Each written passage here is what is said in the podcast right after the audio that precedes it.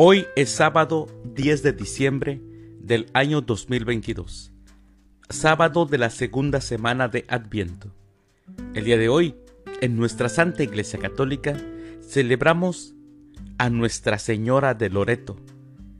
También celebramos a los santos Eulalia de Mérida, a Mauro, mártir, a Gregorio III, a Benami y a Sara, y también a la beata María Emilia Riquelme.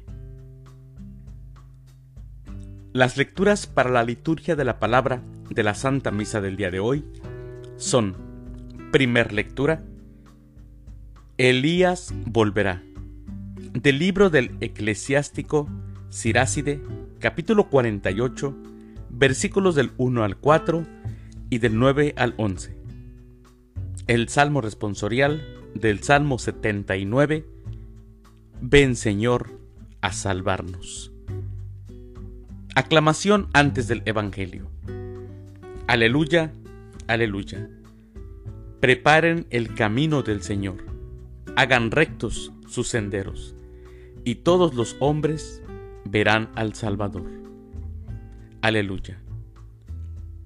El Evangelio es de San Mateo del Santo Evangelio según San Mateo, capítulo 17, versículos del 10 al 13. En aquel tiempo los discípulos le preguntaron a Jesús, ¿por qué dicen los escribas que primero tiene que venir Elías? Él les respondió, ciertamente, Elías ha de venir y lo pondrá todo en orden. Es más, yo les aseguro a ustedes que Elías ha venido ya, pero no lo reconocieron e hicieron con él cuanto les vino en gana. Del mismo modo, el Hijo del Hombre va a padecer a manos de ellos. Entonces entendieron los discípulos que les hablaba de Juan el Bautista. Palabra del Señor. Gloria a ti, Señor Jesús. Escuchamos hoy y Jesús nos da a entender y nos enseña la vocación profética. Mis hermanos, la vocación profética es un don que hay que pedir a Dios. No solo es hablar por hablar. Los profetas en el pueblo de Israel fueron la voz de Dios en su momento. Fue la voz crítica.